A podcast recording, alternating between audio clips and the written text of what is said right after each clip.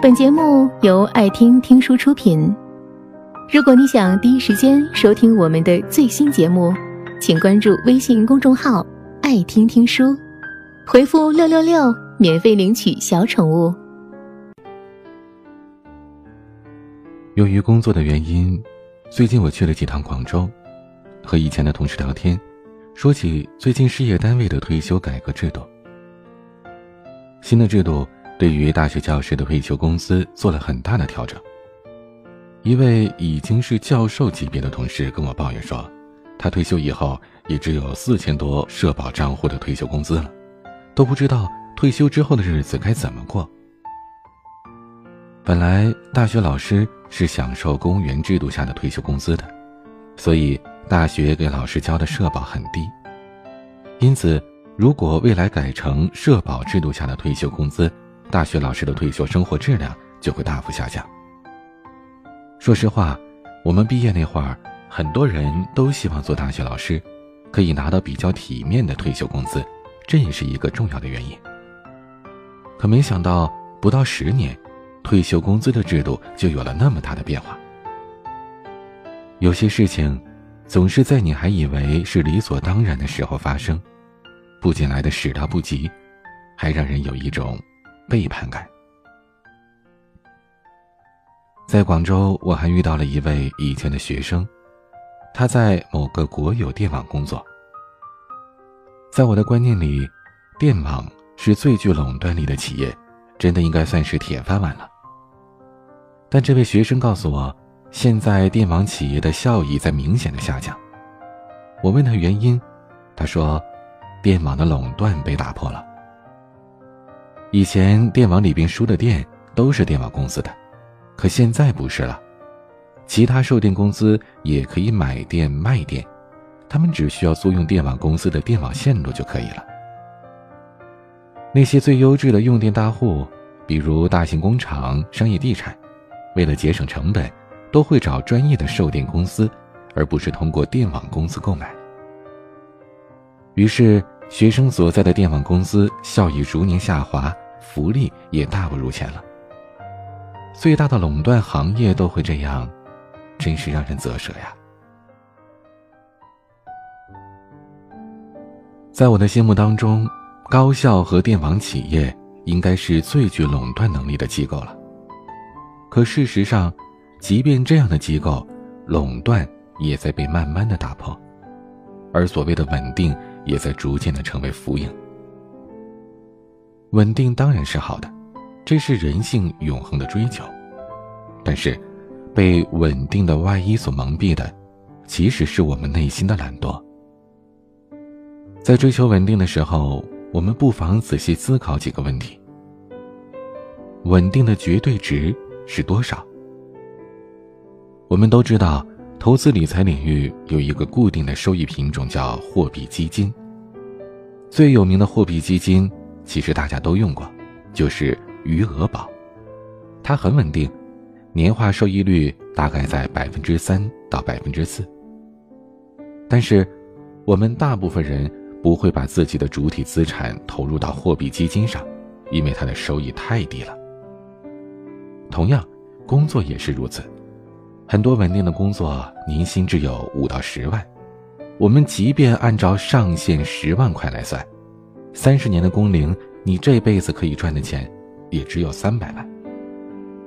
而这些钱全部用来在一线城市想买个体面的房子，都是有些捉襟见肘的。更别说你还需要用这些钱来支付你基本的生活开支。需要消费升级，需要优质的生活，需要给孩子提供好的教育。你所期望的稳定，就是人生当中的余额宝。稳定的前提到底是什么呢？很多时候，我们判断稳定是根据以前十年、二十年的经验，而这种线性的经验主义是十分错误的。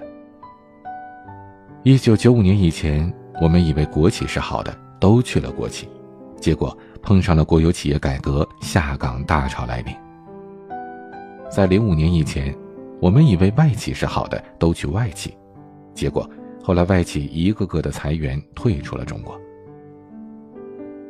在一本叫做《黑天鹅》的书里边，讲述了这样一个道理：我们一直有一个可怕的错觉，就是认为波动性、随机性、不确定性是一桩坏事，于是想方设法的想清楚它们。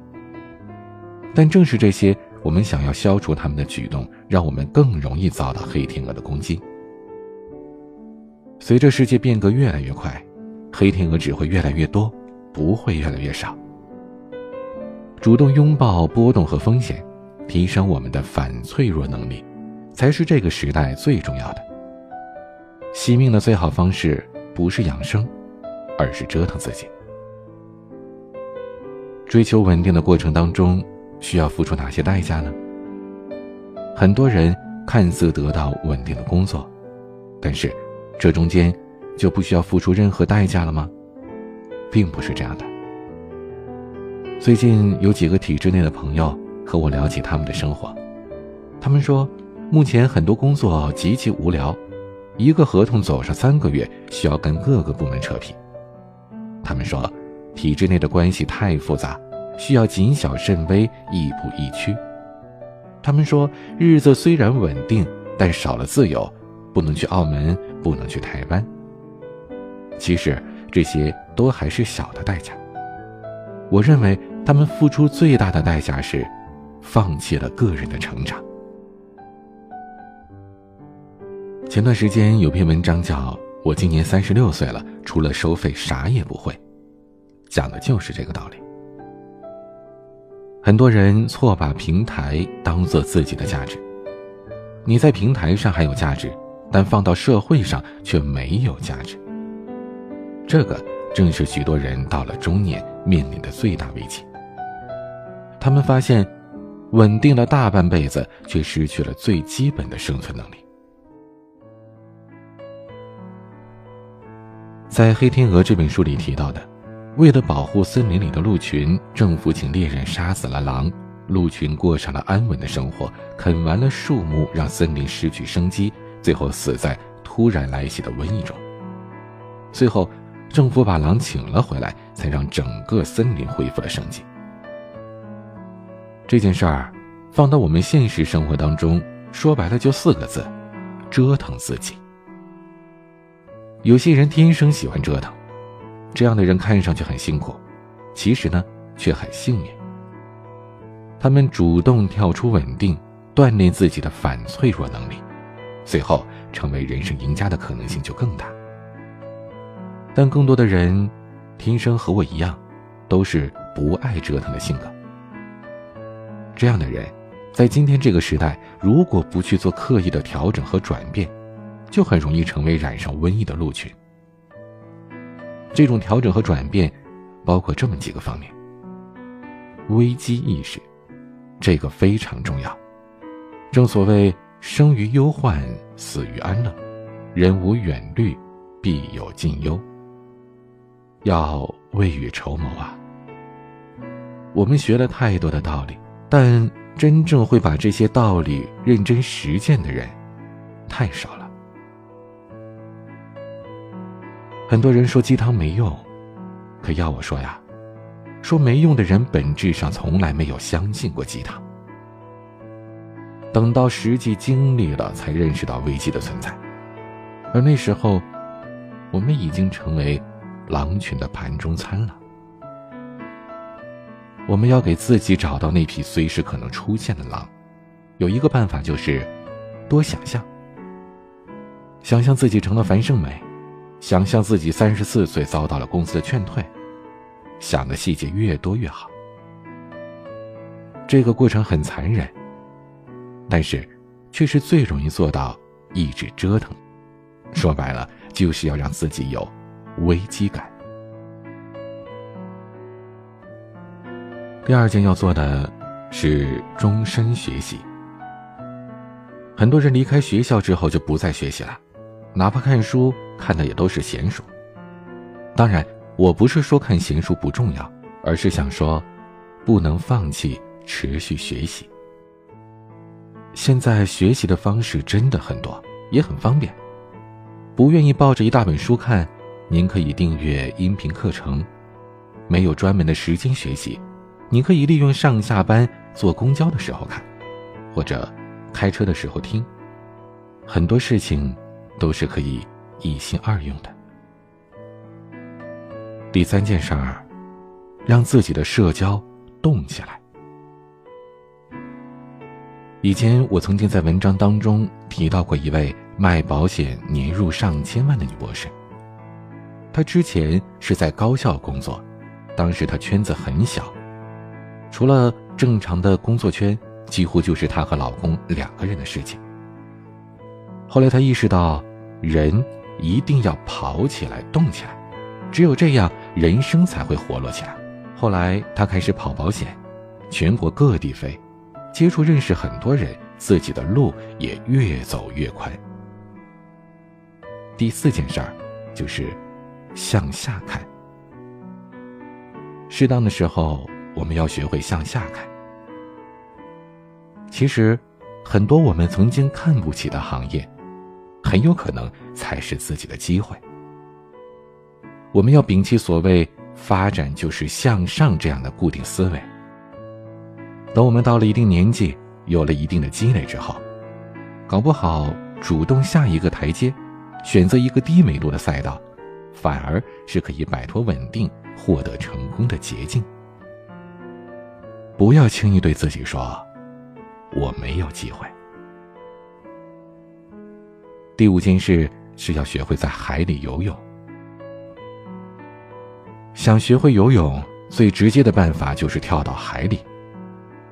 在一个多变、快变、无法预测的时代，很多事情光靠想已经想不清楚了。边做边学，边栽跟头边站起来，就是这个时代最好的折腾方法。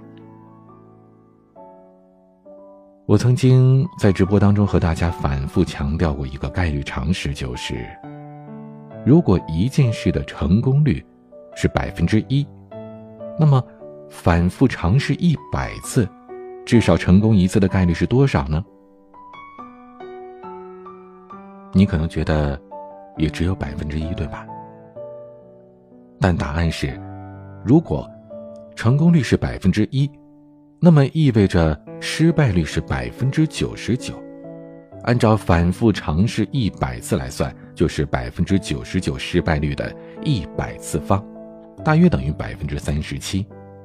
那么，我们最后的成功率应该是用百分之百减去百分之三十七，也就是百分之六十三。看到了吗？一件事如果反复尝试，它的成功率可以由百分之一奇迹般的上升到不可思议的百分之六十三。所以，不要放弃这个本来属于你的概率权，选择稳定。就是在选择放弃概率权，你放弃的概率权其实被那些爱好折腾的人享有了，所以他们成为了人生赢家。当然，我不是说追求稳定有什么错，只不过稳定也是要有一定的基础支撑的，它包括经济基础、抗风险的能力，随时准备好。重新迎接挑战的心态。我们说，一辆自行车骑起来的时候才是最稳定的。同样道理，一个人动起来的时候也才是最稳定的。这个动起来的稳定，才是真的稳定。本节目到此就结束了。感谢各位的收听和陪伴，更多精彩内容请关注微信公众号“爱听听书”，回复“六六六”免费领取小宠物。也欢迎你收听今晚的其他栏目，我们明晚见，晚安。